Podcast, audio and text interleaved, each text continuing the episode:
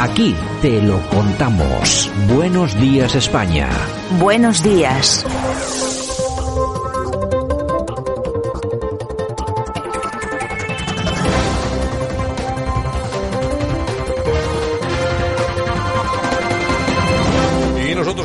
24 11 2021 ya estamos en la portada primer análisis del día que lo hacemos como siempre de manos de nuestro amigo y colaborador el profesor Sergio Fernández Riquelme. Don Sergio, ¿qué tal? Buenos días. Muy buenos días, Santiago. Bueno, eh, me imagino que hoy la mochilita también con bastante información, además porque el que el país y el mundo lo pide es así, no es no es como los fines de semana que uno se encuentra como como huérfano. Dios mío, ¿qué ha pasado? Han desaparecido todos y no hay ninguna noticia. No, entre semana los políticos siguen trabajando. Uno de los que trabaja, por lo menos en plan de declaraciones, ha sido el amigo Pablo Iglesias que vuelve a la palestra diciendo que la memoria histórica es la gasolina del futuro, que hay que agitar ese revanchismo, ¿no? Sí, hoy vamos a hablar en nuestra portada de nuestra democracia española y occidental. Vamos dando lecciones por el mundo, pero creo que tenemos que resolver mm, problemas importantes primero. Y en este caso, el ex vicepresidente del gobierno pues ha eh, delatado o relatado en un vídeo en qué consiste realmente todo este invento de la memoria histórica, ahora llamada memoria democrática, ¿no? La memoria histórica es un instrumento, es la gasolina eh, para el futuro, para legitimar el proceso eh, de transformación social y política de España y deslegitimar al contrario, ¿no? Eh, nada inocente, que creo que todos nuestros eh, oyentes eh, saben perfectamente, una memoria utilizada pues para legitimar el discurso del gobierno socialista podemita e intentar siempre pues poner contra la espada de la pared a una derecha que creo que muchas veces se deja estar en esta posición. Bueno, pues el señor Pablo Iglesias que sigue, sigue removiendo todo el tema de la memoria histórica, Sergio. Sí, hablar de la guerra civil, de los muertos, eh, de la Segunda República, del franquismo, con el objetivo pues de legitimarse eh, como la fuerza del futuro de España y a, callar las voces que buscan en nuestro pasado pues eh, una nueva forma de ser pues una nación próspera en, en este presente no un interés claro de manipular pues la memoria colectiva de todos los españoles con un objetivo pues puramente político. Bueno, y si te parece, pasamos de asuntos domésticos, nos vamos, cruzamos el charco, nos vamos a Estados Unidos por esta noticia que además me llama poderosamente la atención. Resulta que Jeff Bezos ha donado ni más ni menos que 100 millones de dólares a la Obama Foundation. Yo no sé si esto es muy normal en Estados Unidos, pero hombre, la verdad es que me parece un poco extraño, ¿no? De la democracia española pasamos a la democracia norteamericana. 100 millones de dólares ha donado Jeff Bezos a la Obama Foundation, una cantidad que puede parecer espectacular, pero es solo el 0,1% de la enorme fortuna de Bezos y que demuestra pues esos lazos políticos y económicos tan oscuros que llaman mucho la atención, porque hay que recordar que esta donación tan fabulosa para nuestros ojos de Bezos eh, se da en un momento en el que la administración Biden está luchando por impulsar eh, un impuesto de sociedades a la europea en Norteamérica y además eh, justo cuando se está investigando por la justicia la compra del estudio MGM o de la Metro Goldwyn Mayer ah. por Bezos por 8.500 millones de dólares, ¿no? Casualidades no existen ni en la política española ni en la política norteamericana, parece. Ya te digo, bueno, además tú fíjate de qué cifras de dinero, qué cifras económicas estamos hablando. Al final lo de los 100 millones es, bueno, es un aguinaldo, ya que estamos casi en época navideña. Continuamos con noticias en España en esta ocasión. ¿Qué ocurrido si el que se hubiera llevado a los niños hubiera sido tú? Pues hubiera pasado cosas muy diferentes seguramente. Ya se hubiera visto de otra manera. Se hubiera visto de otra manera, pero eso claro. Eso hasta que no estás en el papel no se sabe, entonces. Miguel. A mí me eh, gustaría que se apoyara, que se apoyara tanto a los padres como a las madres. Está claro, porque somos iguales, yo pienso. ¿Notas que hay cierto favoritismo con, las mujeres? Sí, sí. Con el caso de Juana Rivas, que lo hemos visto ahora la semana pasada. Exactamente, cierto que hay bastante favoritismo.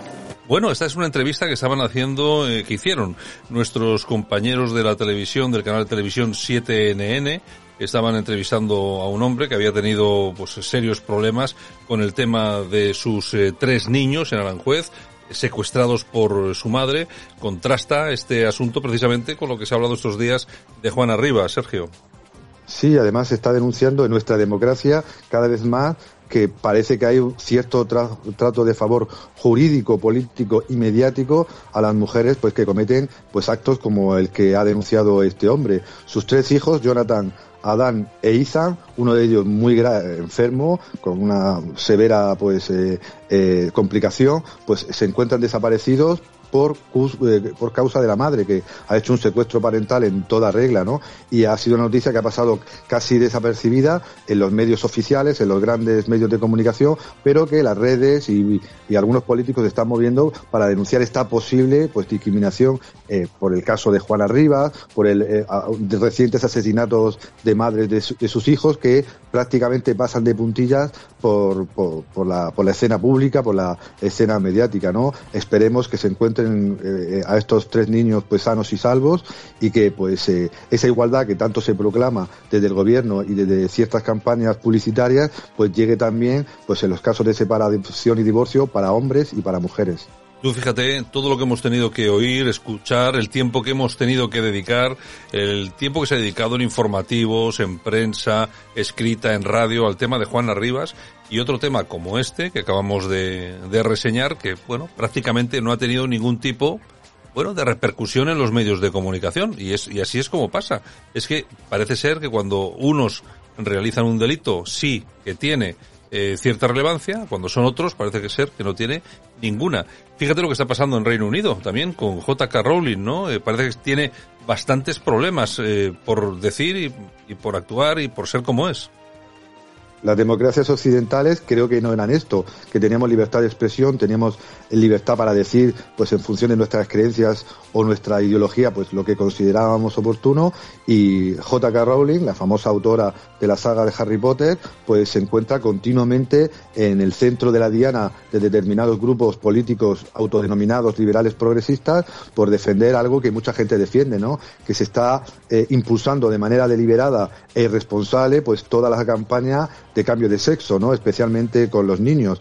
Rowling se manifestó libremente en defensa, pues, de, una, de unas posturas que comparte, como he dicho, mucha población, generalmente callada por lo que le pueda pasar, eh, a, ellos, como le está pasando a, Rowling. Y las últimas noticias es que eh, esa campaña mediática contra Rowling, que ya consiguió expulsarla de ferias de libros, que eh, consiguió expulsarla de, de, determinados actos públicos, ahora pues ha subido su dirección a Twitter y están continuamente mandándole cartas amenazantes a su propio hogar, ¿no? Por tanto, creo que la democracia no era esto, era pues tener la libertad de poder cuestionar eh, las verdades oficiales, las verdades gubernamentales y en este caso lo políticamente correcto. Y nos vamos de Reino Unido a Cataluña. Es la cuarta vez que ustedes en esta legislatura, a veces Esquerra Republicana, a veces Junts, desacreditan nuestras opiniones por nuestros resultados. Efectivamente, somos minoría en este Parlamento. Ustedes lo son en el Congreso y yo jamás les he despreciado por ello.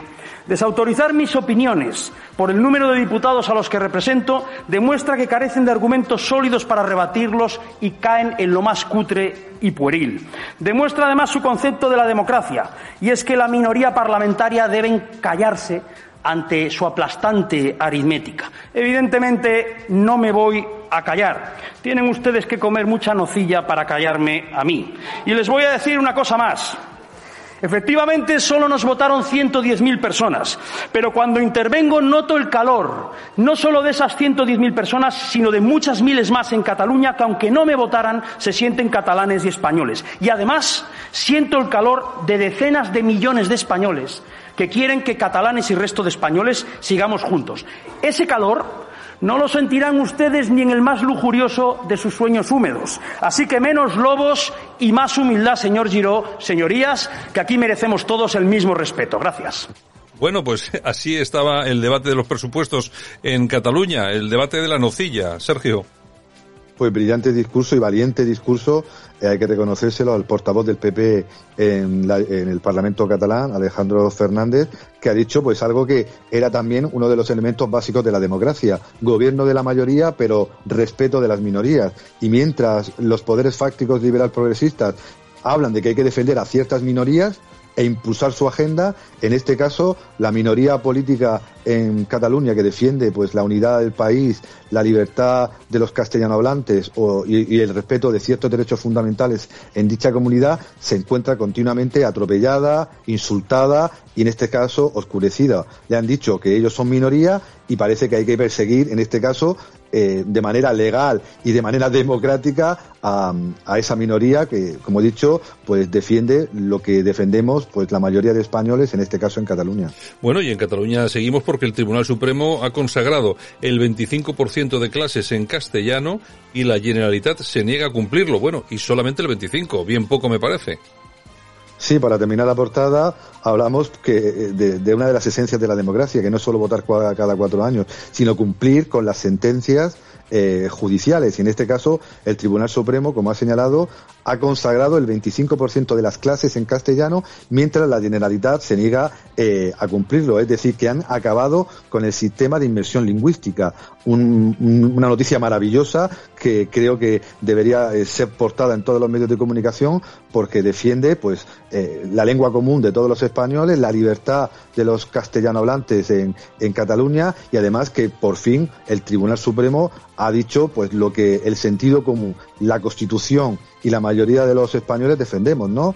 Eh, que cada uno hable y se eduque en la lengua que vea eh, oportuna y en este caso asegurar en el sistema público eh, de educación de Cataluña que los alumnos aprendan el idioma eh, que hablan 500 millones de personas y es y que es el oficial en nuestra nación. Bueno, ya veremos porque todo ese tipo de cosas está muy bien, lo que pasa es que efectivamente luego llega la Generalitat de Cataluña, eh, no hace ni caso, de hecho hace lo que le da la gana y en todo caso, pues bueno, luego nos encontramos con cientos de miles de chavales que no hablan bien ni el castellano, por supuesto no hablan en inglés y sí hablan muy bien el catalán, que sirve, como todo el mundo sabe, para recorrer el mundo en cualquier país donde aterrizas. Tú ahora mismo aterrizas aterrizas en el aeropuerto Kennedy y, lógicamente te hablan en catalán, es lo primero que te dicen, ¿no? En fin, que son, son las bromas de la vida, que es bastante serio. En fin, don Sergio, mañana regresamos. Hasta mañana.